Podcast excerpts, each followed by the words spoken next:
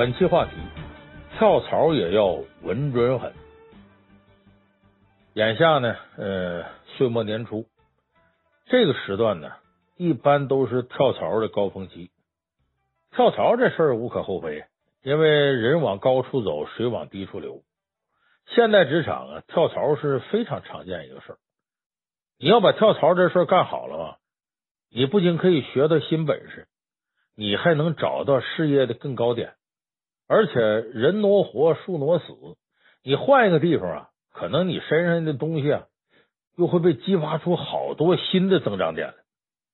但是呢，跳槽它有技术含量，你呀不能贸然冲动跳槽，弄不好跳槽啊就会弄成跳水。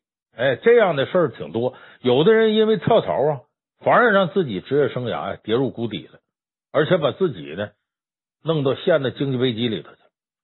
所以今天呢，咱们跟大伙呢，呃，说说什么事儿呢？就说说怎样跳槽，怎样稳准狠的跳槽，怎样运用自己的情商成为职场赢家。跳槽有一个大的先决条件，就是你必须得认识清楚了。自己是什么样子？自己为什么要在原来的公司跳槽？自己要跳槽那个公司是个什么样？我到那个公司，我要去适应新的公司的话，我要做哪些改变？说白了，首先你得认清自己，还得认清公司。到新公司扬长避短，量力而行。你得考虑你的专业知识和能力啊，能不能胜任新工作？忌讳什么呢？有人跳槽的时候啊，会出现这么几种情况。为啥要跳槽呢？这个动机都是外部因素。一听着说别的公司啊，工资高啊，工作还轻松，有什么带薪休假，马上就有想法了。其实这个东西都不是你跳槽的关键。为啥呢？天底下赚钱没那么容易。有句话说的话糙理不糙，叫钱难挣，屎难吃。哎。那赚钱哪有那么容易呢？工资和付出都成正比，你到哪里也都是一样。还有的呢，是没受这个诱惑，被朋友给忽悠的。有的朋友想跳槽，说咱俩一块跳吧，有个伴儿。你这时候可千万别来个你跳我也跳，因为这不科学。为什么呢？你朋友到那儿去合适了，你不一定。说你到这一看傻眼了，我自己都不适应。所以说，我们说被这个物质利益诱惑。被朋友给忽悠，都不是你跳槽应该选择的动机。一定要对自己优势劣势掌握清楚了。就你自己的硬件软件啊，跟新公司的职位要求完全匹配的时候，你呢才可能跳的心满意足啊，钱也挣着了，事业的高点也找着了。所以跳槽啊，认清自己，认清公司，量力而行，这是很重要的。那么这里边《三国演义》呢，有一个活生生的例子。啊，有的呢，水平很高的人，结果跳槽把握不好，到最后呢，事儿没办成，甚至把自个儿命都搭上了。咱说这位是谁呢？三国里头有位高人，和诸葛亮齐名的，就是庞统庞士元，人称凤雏。你看三国里头，诸葛亮呢叫卧龙，也叫伏龙，所以他们的伯乐呢，水镜先生司马徽有句话叫“伏龙凤雏，得一而安天下”。有人说这预言也不准呢，说这卧龙凤雏两个人得到一个天下就是他的，刘备可是把俩人都得了，天下也没得。其实这也没错，人说得一而安天下，你得到一个了，你能得天下；得到俩，这天下就不是你的。刘备得多了，当然这是笑谈。为什么没能达到这个理想境界呢？这就跟庞统庞士元呢跳槽到刘备这儿，对自己和对刘备认知不清有直接关系。你看，庞统呢对自己的认识啊，有的时候有点盲目，就他总觉得自个有才，别人应该都是伯乐了解他。他有时候不愿意呢跟别人啊心平气和沟通，恃才傲物，好像觉得我这才华就是我的通行证。他一开始投靠东吴的时候呢，你说你到那求职，你跟人孙权客气点他还不怎么客气，因为庞统颜值很低，长得三寸丁骨树皮呀，歪瓜裂枣的，让人一看就不待见。孙权也挺客气，后来有点烦了，就问他说：“你看你怎么看待我们家都督周公瑾呢？”庞统来了句话：“呃，某所学，与公瑾大不相同。意思是我学的东西啊，呃，会的东西和周瑜不一样。哎，其实言外之意就周瑜没啥了不得的，不行。你想，你还没等到这呢，你先把人大肚子给点一通。孙权对周瑜是很倚重的，内事不决问张昭，外事不决问周瑜，所以这时候心里头啊很气愤，就没拿着庞统当回事儿。那么赤壁之战之后呢，这庞统跳槽跳到刘备那边，他还心高气傲，也没用啊这些人的推荐信。到那去之后呢，刘备一看，这模样长得可够难看的了。刘备就问他说：“你这特长是什么呀？”庞统怎么答的呢？说：“帝王安邦定国之大策，总揽局势演变之要义，这就我特长。”刘备一听乐了，说：“你这特长就是拯救全世界啊！你说你长得挺丑，你想的可倒挺美，你还拯救全世界？那你要是救世主，我是干嘛的？你说你到我这儿来，谁是男一号，谁男二号，你都分不清了，这太能吹了。这这刘备呢，也没给他安排好位置。”呃，把他弄了个耒阳县令，耒阳县令就相相当于县长，这根本不算重用。但多亏庞士元这人很有才，到那去之后呢，呃，一百天以内天天喝酒也不办公。张飞下视察的时候说：“不就这点事儿吗？一百天积压的事儿，刷刷点点几个时辰，他都干完了。”所以庞士元非百里才，刘备一看行，这后边才开始启用他。这个启用的时候呢？庞统一开始是对自己认知不清楚，接下来他犯的错误是什么呢？是对刘备认知不清楚。你看，刘备用他的时候，他新官上任三把火提出要求来了，什么要求呢？你得呀夺取西川，夺取蜀地。建议刘备呢怎么夺呢？这不是蜀地的统领刘璋啊，跟你是汉室宗亲。哎，你呀在酒席宴前呢，把刘邦给挟持了。把刘璋挟持了，然后呢，你把这个西川呢给吞并了。他这个招是对的，够毒辣，够实用。可是他并不了解刘备，刘备是以仁义之名啊来征服天下啊，汉室宗亲自个儿兄弟请自己吃饭，借机会把人拿下来，这是人干的事儿。刘备说这样的话呀，我生不如死，那天下人怎么看我呀？所以刘备一听你这出馊主意，坏我名声，不行不行不行不行不行。所以后来刘备跟刘璋呢，俩人事实已经决裂了。庞统再次提议说攻蜀三策如何如何，刘备有前面印象分，哎，就没采纳庞统建议。所以庞统跳槽之后，开始建功立业，在第一时间就没能实现。接下来庞统找到了机会，就说刘备呢，你看庞统有能耐，一年之后呢，庞统再次提出攻蜀计划。而且他告诉刘备，你要再犹豫啊，不扩大自个儿市场啊，你原来市场都没了，荆州你可能都被夺回去，所以必须呢得进攻西川。所以刘备呢是听了庞统的了，听了庞统的呢，这算有个转变。庞统呢应该说有建功立业机会，但这时候庞统对自己的把握又不准了，怎么不准了呢？他本身呢是和诸葛亮一样啊，出谋划策的人，你攻城略地不是你的强项，结果庞统呢急于立功。自个儿带兵往前打，统兵打仗这业务不是他一个搞谋略的人特熟悉的，所以在乱战当中死在落凤坡，让人一箭给射死了。说落凤坡这地名不吉利，他叫凤雏嘛。但说白了，你躲在后头就完了。你什么时候看诸葛亮提枪上马，两军阵前啊杀敌呀？没有这回事。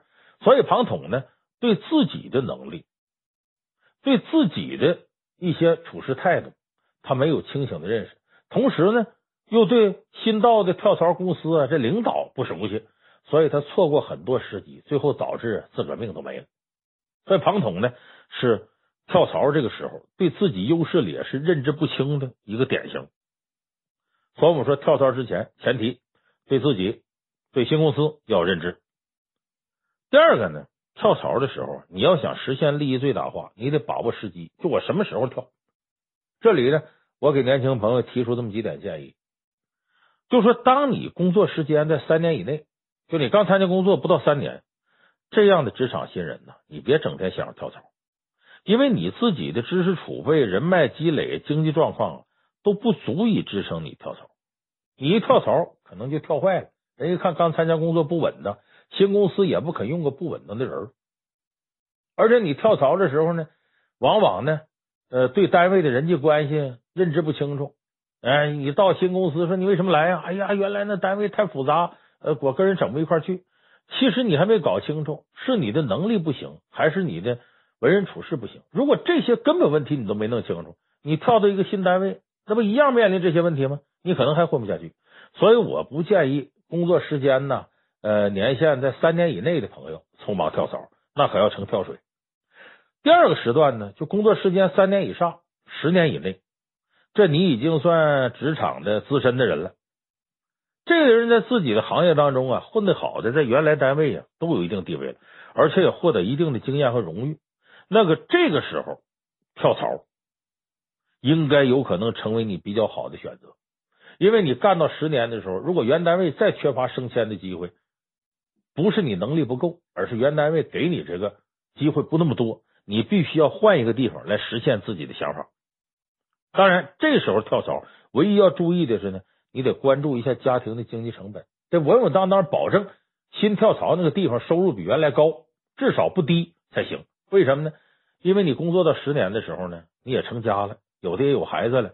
这时候呢，你说这房贷呀、车贷呀、按揭什么的都来了，所以你换一个地方，一旦要收入低了，你原来生活质量会急剧下降，因为你这时候背着贷款呢。所以这时候跳槽时间很恰当。但是要注意，自己不要陷入经济危机。第三种情况呢，就工作时间已经十年以上了，那你这是资深老人了。那这类人呢，职场经验很丰富，职业素养也高，人脉也可靠，心态也稳定。但这时候跳槽你要注意，新岗位一定跟原来的岗位比位置要高，避免自己到一个新单位啊，虽然收入提高了，可是呢，你在这个单位的相对地位。比原单位下降了，为啥？你要和这个单位的一些年轻人直接竞争，这时候你就考虑到了，你的年龄跟真正的年轻人相比，你已经没有优势了。所以这个时候，你进入职场的稳定期时候，一定要步步高升。就是我跳到那边，我最少是个中层，避免跟年轻人直接竞争。所以这是我说三年以下，三年到十年，十年以上跳槽的时候你要注意到的。所以说跳槽呢，看准时机特别重要，这叫谋时而动，顺势而为。哎，你的工作经验积累到一定程度，在某一领域成为专业人士，你这时候跳槽才可能获得成功。否则的话，你呀，把基本功啊，你先好好练，不扎实你弄扎实了。所以你别指望一辈子我到哪儿都有饭吃，你得呢自己确实有这个呃打铁还得本身硬的家伙，你这样才能够在跳槽的时候把握先机。那么跳槽除了时机以外呢，还有一些特别大的禁忌。什么禁忌呢？比方说啊，你的好名声特别重要。因为呢，不少人找着新东家跳槽过去了，他以为万事大吉了，没完事儿。就是你跟原来的老东家工作是不是画上个圆满句号？你可能原来的很多工作没完成，或者很多工作没交接好，你着急啊，就投入这新公司怀抱了。导致原来的公司很多工作没法顺利进行，你给原来公司带来损失了，所以你在原公司的名声啊就会很不好。问题是新公司呢，你这跳槽多数是一个行业的，这圈子呀太小，而新公司老板呢可能还得找到原公司老板呢了解你个人情况。你说你给原公司造成损失了，他能说那好话吗？所以在新公司也会对你产生信任危机。说有朝一日你想走了，是不是也这么坑我呀？所以弄的呀，可能你很难在这行业立足。所以跳槽的时候一定要有个好名声。你看《三国演义》里边，早期谁跳槽最勤呢？刘备不如意的时候总跳槽，他在这方面啊，在创造个好名声这方面，他做的非常好。哎，你看刘备跳槽跳这些回，没人说三道四，他跳在哪个公司领导都对他好评的，还挺中肯，挺多。咱举个例子啊，刘备跳槽到袁绍那儿，《三国演义》怎么说的呢？叫绍遣将道路逢迎，身去约二百里。什么意思？袁绍派下边的大将啊，走出二百多里地来迎接刘备。你想那时候呢，也没有车，骑马二百多里，人累不累？就袁绍对刘备很欢迎。你等刘备跳槽上刘表这呢，原文里写呢叫表字交迎，以上宾礼待之。意思说呢，刘表呢跑到荆州郊外呀，以上宾的规格迎接刘备了。就好比你跳槽到北京一个公司，人家老板跑到燕郊接你去了，你想想，就说明刘备啊非常受欢迎。那么刘备不光是跳槽前营造好名声，他跳槽后，刘备啊能够成为新公司的座上宾，他有几点做的很到位。你比方说，他首先一个他做了准备，要借势镀金。什么叫借势镀金？他给自个儿造势，占据舆论和道德制高点。他怎么给自个儿造势呢？刘备一开始到哪儿都说：“我呀是中山靖王之后。”这刘备汉室宗亲这事儿得画个问号。人都说中山靖王之后了，各位您可能不清楚中山靖王是谁？中山靖王啊，呃，叫刘胜，是汉景帝的儿子。这个人呢，没别的长处，一辈子吃喝玩乐。最大长处是什么呢？生儿子，繁殖能力特别强。这刘胜呢，女儿咱不说了，一辈子生了一百二十多个儿子。这刘备呢，就说自个儿是刘胜一百二十多个儿子之一，二百多年的后人。你说这得多复杂？你上哪儿考证去？一百二十多个儿子，一针一针传二百年。刘备说：“那那我老祖宗，你看，你别人拿着家谱考证都考证不了。”所以说是中山靖王刘胜的后人呢，跟我们今天说我是炎黄子孙，这概率是差不多的。所以刘备呢，就把这概念股变成自个儿个真实履历，自己成了皇叔，成了大汉政府的合法代言人。你看后来他到刘表那儿，刘表汉室宗亲，刘备你是我兄弟；到刘璋那儿，刘璋又汉室宗亲，刘备你是我哥哥。所以三国时候那些文人，没有谁对这个刘皇叔啊，呃，口诛笔伐。因为他觉得这刘皇叔太不容易，汉室宗亲颠沛流离，值得同情，而且一心为汉献帝。所以你看罗贯中写《三国演义》，他为什么尊刘贬曹呢？你从这个回目就能看出来。第八十回叫什么呢？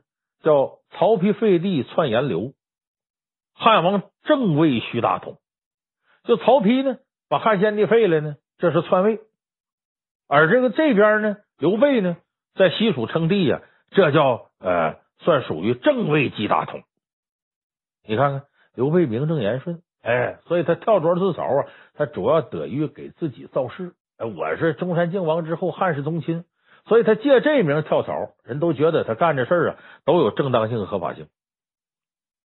第二点，刘备做的很到位呢，就是他对前领导是无害的，就他跳槽生涯当中，基本上在哪个地方干的都不错，和领导关系也不错，哎。所以他临到跳槽的时候呢，没有说生掰开的，还基本上啊都算是好聚好散。所以这点大家非常注意。跳槽的新公司啊，领导问你为何跳槽，你要说原来的老板不好，原来老板娘真烦人，原来单位不行，你说新公司领导会怎么想？他得琢磨，说这小子到我单位骂原公司，将来不定怎么骂我呢。所以你这时候啊，你必须得给自己留个好名声。啥好名声呢？一旦问你为什么不在原单位干了，你得说呀，原公司岗位啊，需求的技能啊，和我这个水平啊，嗯，交叉面比较小，我自己才能没法施展开，也不容易在原单位给人干好。所以呢，这个我就择木而栖。我觉得您这公司文化我非常崇拜。您这公司环境可能呃很利于我发挥，我也能给这公司创造效益。你看，你到新公司不损害原公司的名声，这样你在新公司呢才会啊获得好的名声、好的位置。还有一点，大伙儿注意，成功跳槽还得有一个前提，你得广积人脉。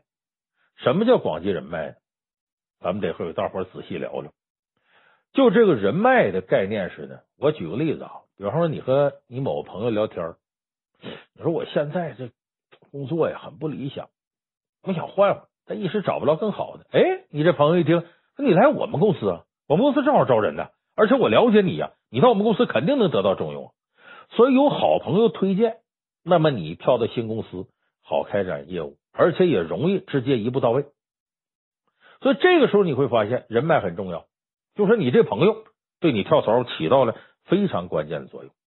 那还有一类跳槽什么类型呢？我们叫创业型的跳槽。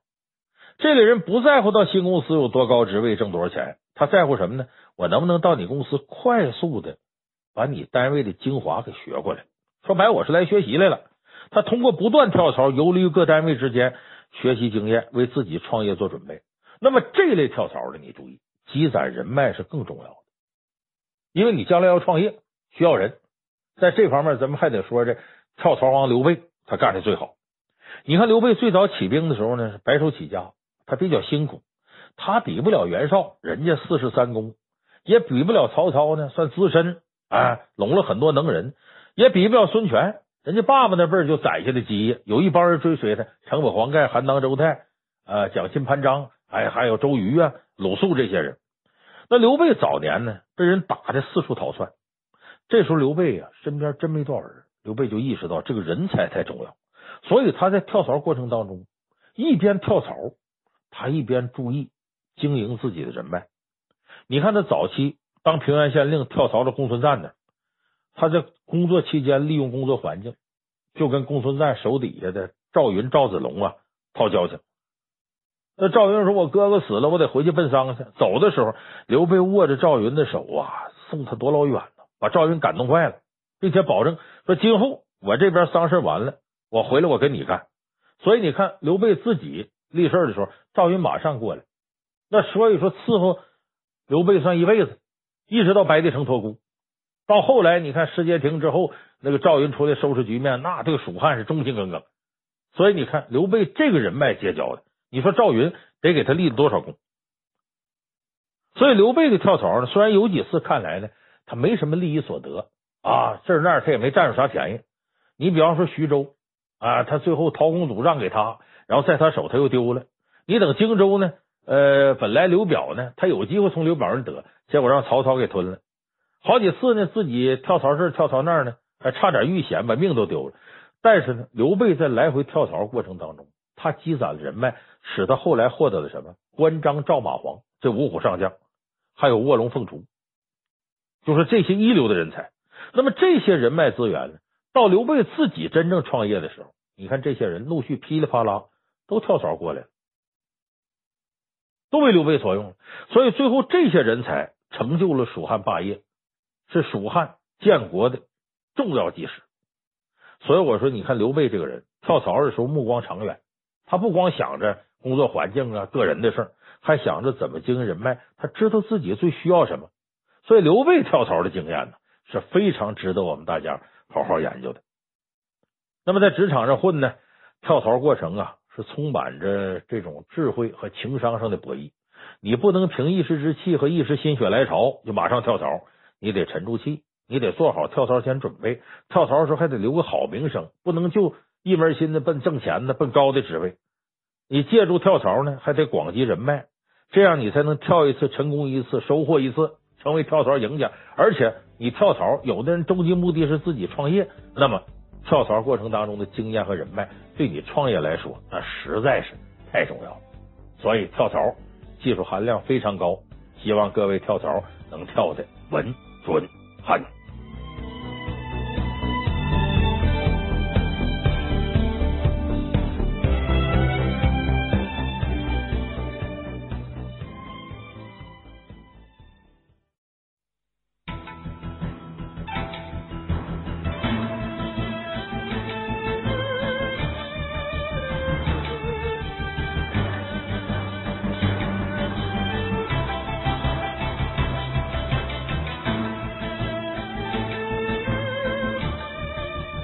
期话题：面对失败，学会悲观。周星驰在电影《少林足球》里有一句非常经典的台词，说：“做人如果没有梦想，那和咸鱼有什么分别？”意思很明确，说人活着不能平庸，要为梦想去奋斗。这也是这些年在网络上一个流行的词儿，叫追梦。可在追梦的过程当中啊，就必须要面对一个非常现实的问题，就是失败。如果不能很好的处理失败这个问题，那么很可能你最后的结果啊，会跟你追求梦想的方向大相径庭、背道而驰，甚至呢会让你跌入到低谷当中，再也走不出来。那么很多人可能会说，失败了有什么？那么失败兵家常事嘛。那首歌不这么唱吗？说看成败，人生豪迈，只不过从头再来。说失败是成功之母嘛，我们不会因为失败就放弃梦想。如果这些话你把它当做一个座右铭来信的话，要么是你太年轻，没经历什么大的挫折，要么就是站着说话不嫌腰疼，看热闹不嫌事儿大，在这胡扯。你仔细想想你自己经历，或者你问问身边的人，有谁在失败了之后还能满不在乎的说我不怕失败？你看奥运会上那些参加比赛选手都身经百战，可输了比赛，哪个不是下来之后一脸的悔恨、痛哭流涕、沮丧？那么多年努力都白费了，是你一句“失败是成功之母”这么句鸡汤就能摆平的吗？所以，什么事你光讲道理不讲方法，那都是在耍流氓。很多网络上啊，你像公众号上啊，那些鸡汤文字都是这样。你看上去文章说的特别有道理，看完之后呢感慨万千，好像自己真能从当中啊得到什么启示。可实际上呢，你看完之后啊，两眼一抹黑，你都不知道该怎么办，不知道该怎么做。所以我说，道理人人都懂，但是方法上那可区别大了。那么今天我们就给大伙说说，你要想从失败当中走出来。你要做什么？我告诉大家，要想从失败当中走出来，要悲观，不要乐观。我说这句话，有的朋友觉得挺奇怪，说你看遇到挫折、失败呀，本身自己就很难受了，再不乐观点，那不得死去？那不雪上加霜吗？那不更严重了吗？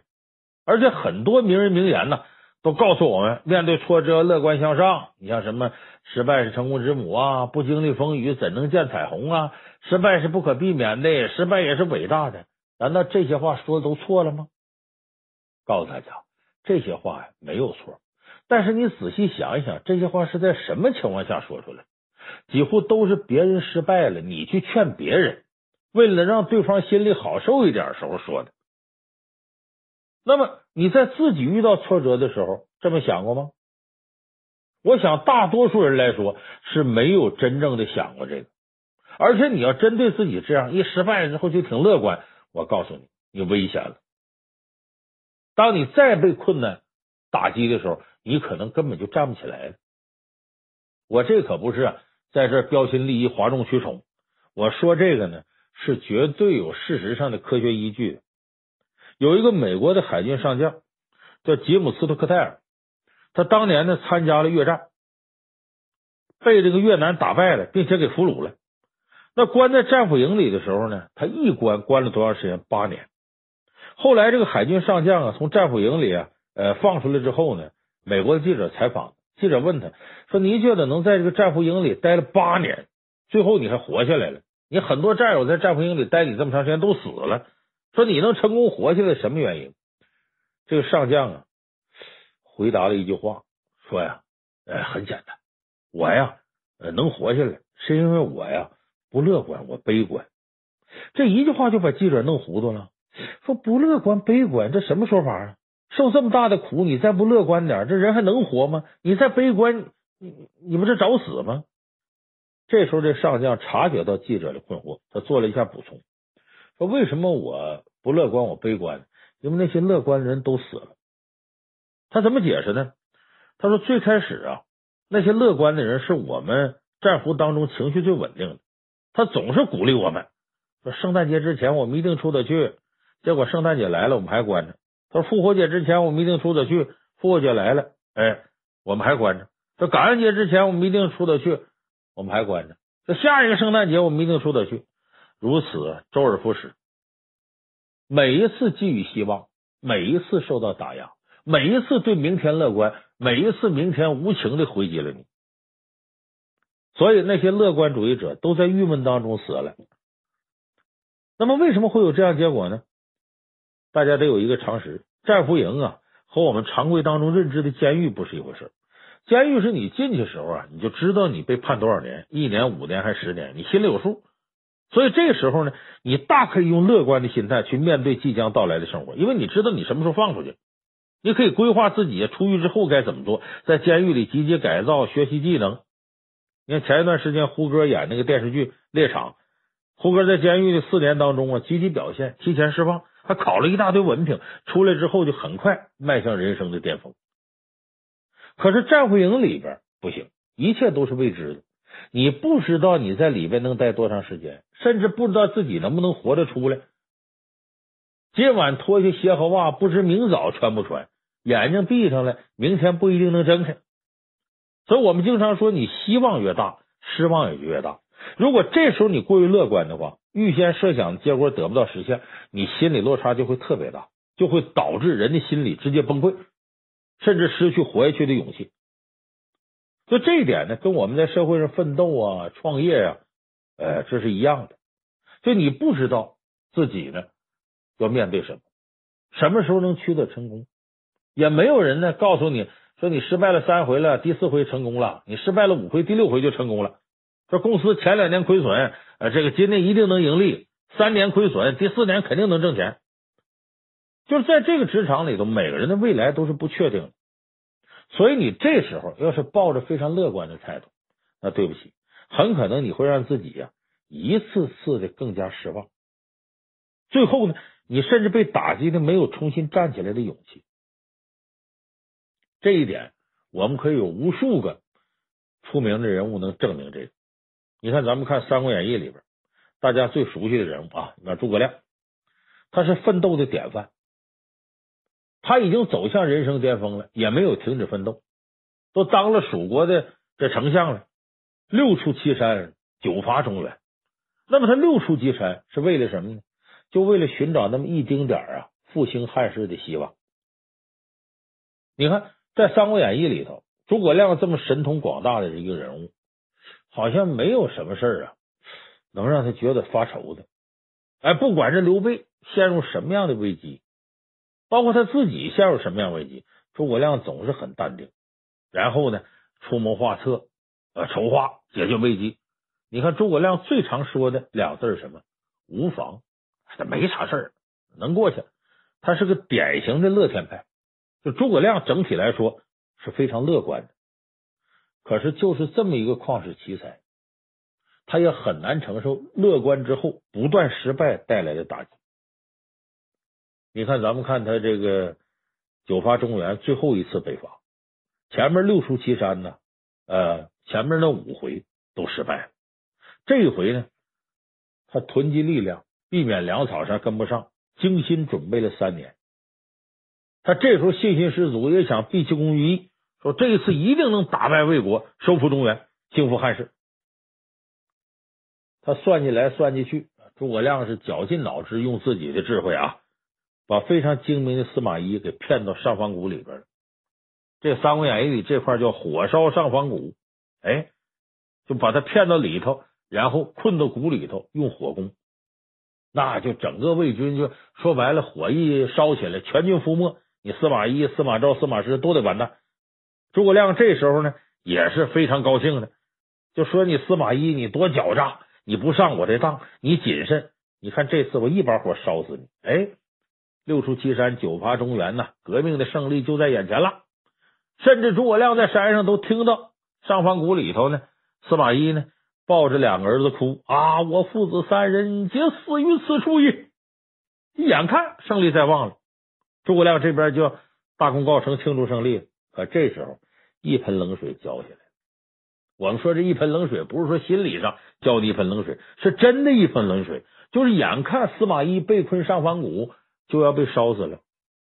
这个时候，老天爷下起瓢泼大雨，把这把火啊给浇灭了。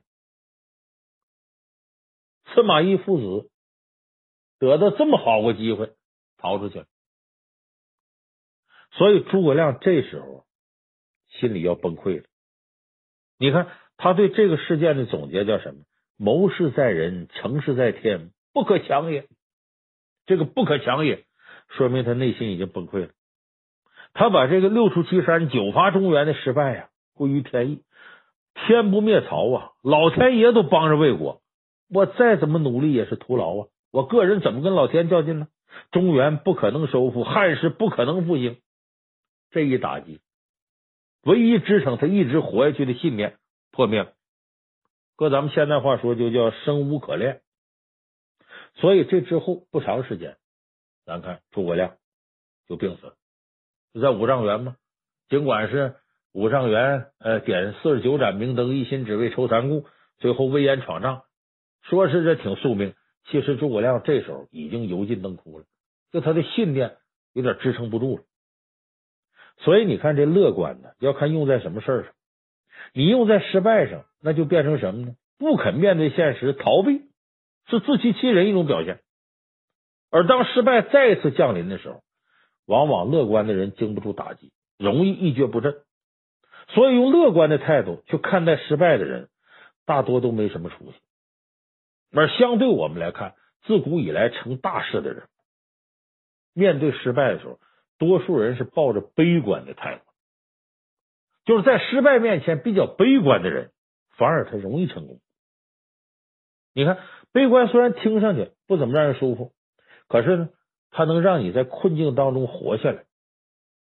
举个例子吧，那糖再甜，那除了解解馋，这个干不了啥啊，多了还是糖尿病。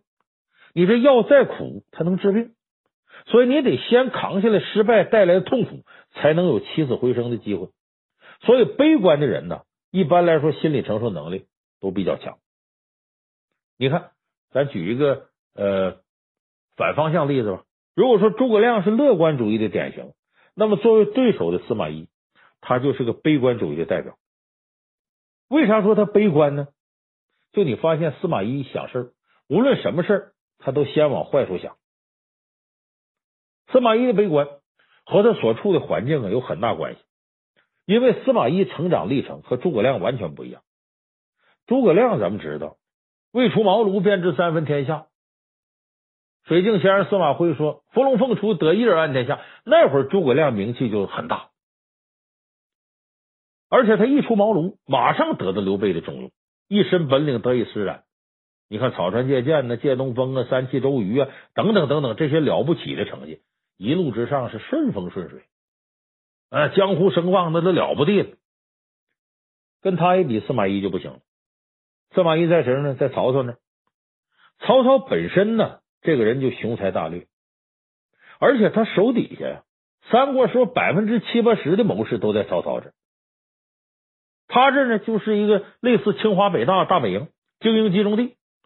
随便拎出一个都挺厉害，你看什么荀彧了，什么程昱了，郭嘉、郭奉孝了，这些人不光能力强，是一开始就跟曹操打天下，没有谁比你司马懿差，而且资历都比你老。你司马懿一个新人，想要在这些人当中冒尖出来，比登天还难呢。而且不光这个，曹操当年对司马懿有个印象，说司马懿英式狼顾。什么英式狼顾？看人呢，两个眼睛跟老鹰似的，那么狠。狼顾是什么呢？说这狼啊，在奔跑过程当中啊，脖子能扭回来往后看，往后看的时候，往前奔跑的速度不减。说这英式狼顾人都比较狠，都有野心。说白了，曹操对这个司马懿啊，一直还很忌惮。所以后来司马懿也知道到曹操身边工作呀很危险。司马懿请他出来说，他说：“我有病，等我病好的。”来推脱，既不敢得罪曹操，还不敢马上去。何况那时候有些传说呀，说是做梦梦着三马同时一曹。三马是谁呢？司马懿、司马昭、司马师这爷三个，三马嘛，司马同时一曹，在一个槽子里吃食。曹象征什么？曹魏、曹操这边。所以你说，对于司马懿来说，处于的环境是非常险恶。那么这时候他仕途不顺。大领导还总猜疑自己，这就决定了司马懿啊，在魏国那边啊，根本就乐观不起来。他为了活下来呢，怎么办呢？什么事都得做最坏打算，就靠一个字儿：我跟你熬。哎，往下熬，我靠时间，我靠耐力。就这么的，他最终把曹操熬死了，然后又把曹丕给熬死了，一直到这个诸葛亮北伐，负责。带兵打仗的大都督曹真也输了，实在没人了。这时候曹魏才把司马懿给提起来。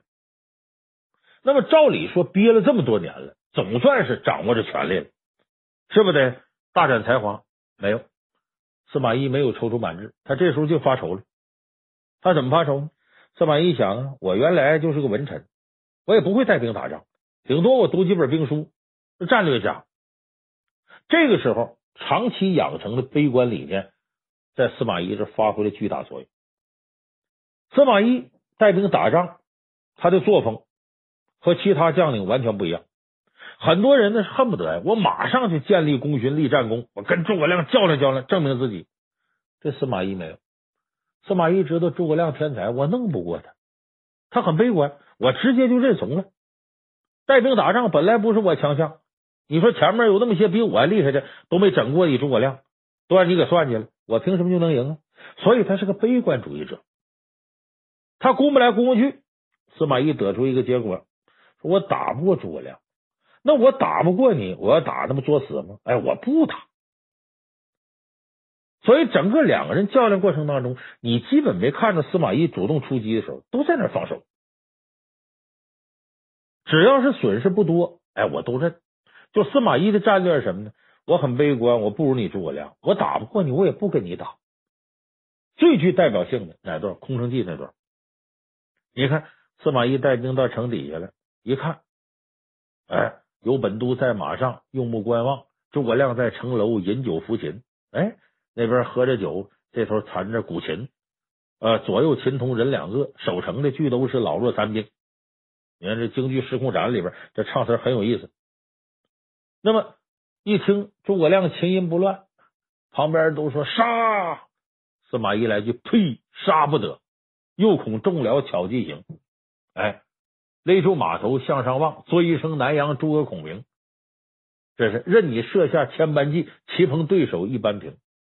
哎，就是我不上你当，你是实诚也罢，空城也罢，我不上你的当，所以立马雕鞍传将令，大小人等听分明，哪一个大胆把西城进，定斩人头不殉情。你看，把主意改了，我不攻了，怎么办呢？司马懿下令，前军变后军，后军变前军，撤退了。这时候，他儿子司马昭过来问他说：“爹呀，那城楼就这么几个人，这西城只怕是座空城啊，这街亭啊。”司马懿说：“哎呀，你行了，你什么时候看过诸葛亮孤身涉险呢？诸葛用兵从不弄险，所有的轻信的人都上当了。真有伏兵，你怎么办？所以这空城计你就能看出来。”司马懿心里怕诸葛亮，怕到什么程度？他就是能承认我不如你诸葛亮，我承认失败这一点。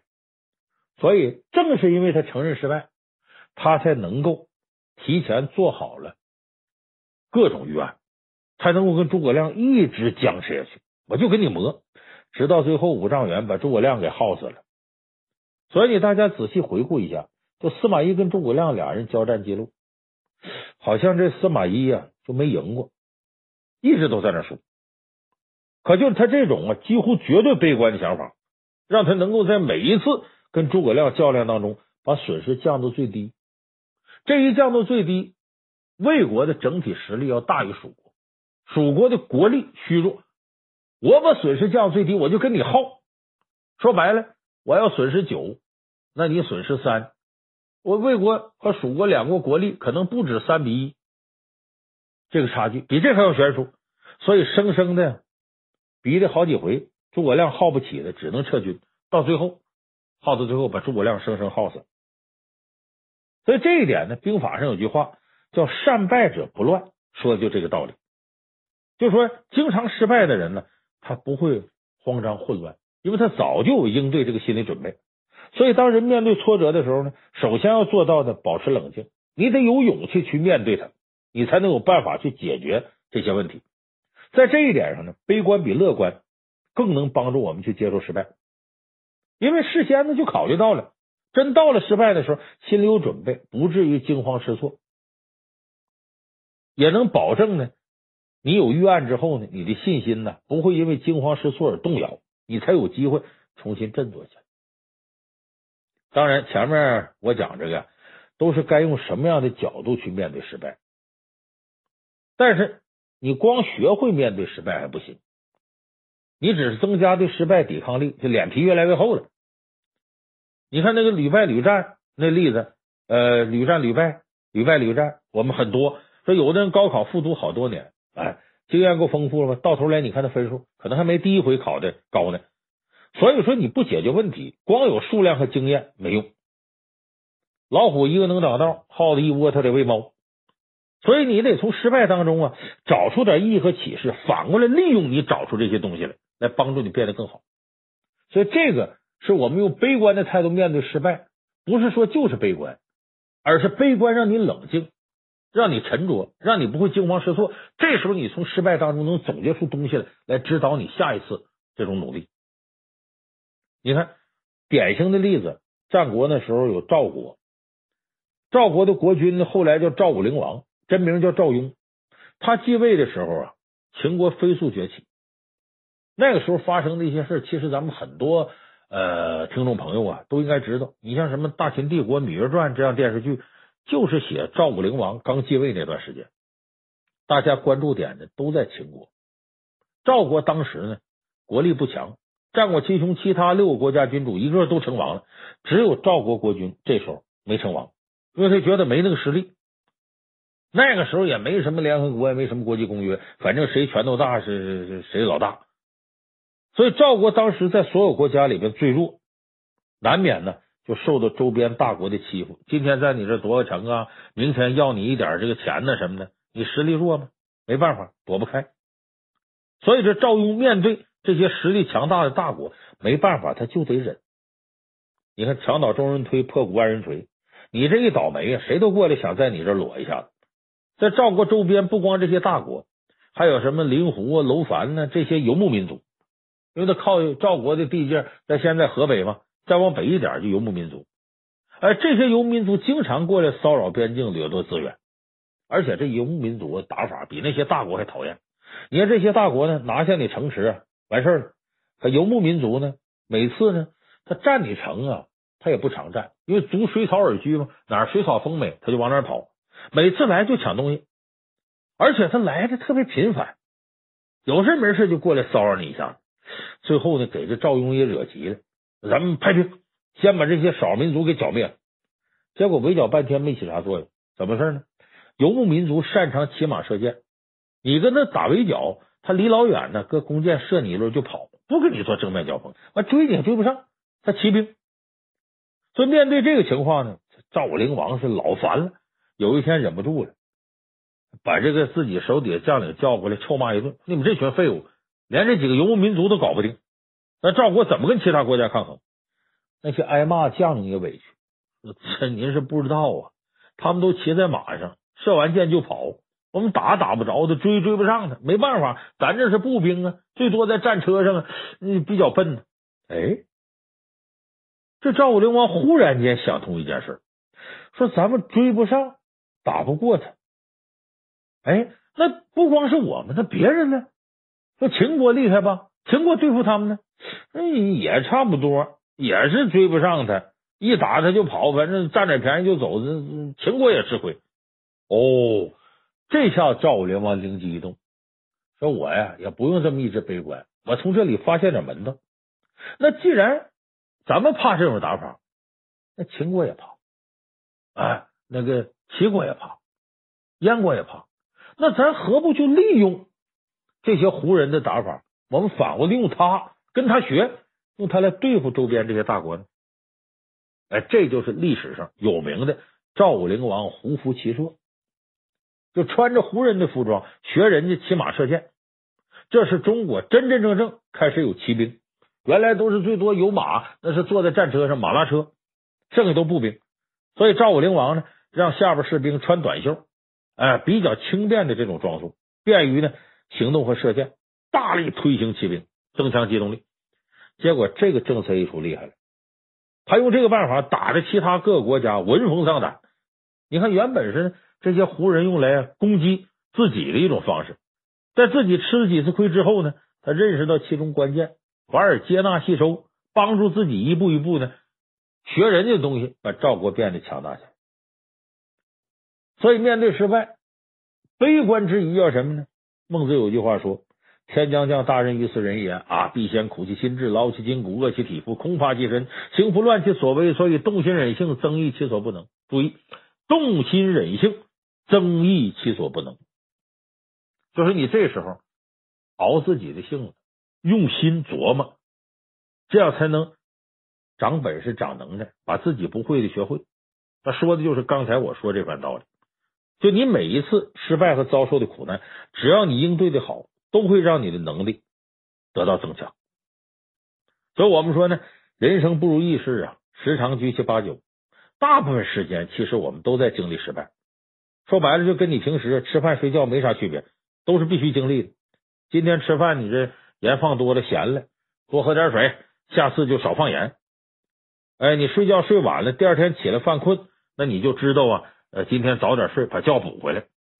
所以呢，你把这失败当成一件平常事看待它，去面对它，接受失败的事实。失败后呢，能从当中得到启示。这样的话，你一点点的这梦想啊，离你就会越来越近了。所以还是那句流行的话，那些杀不死你的，最终会使你变得更加强大。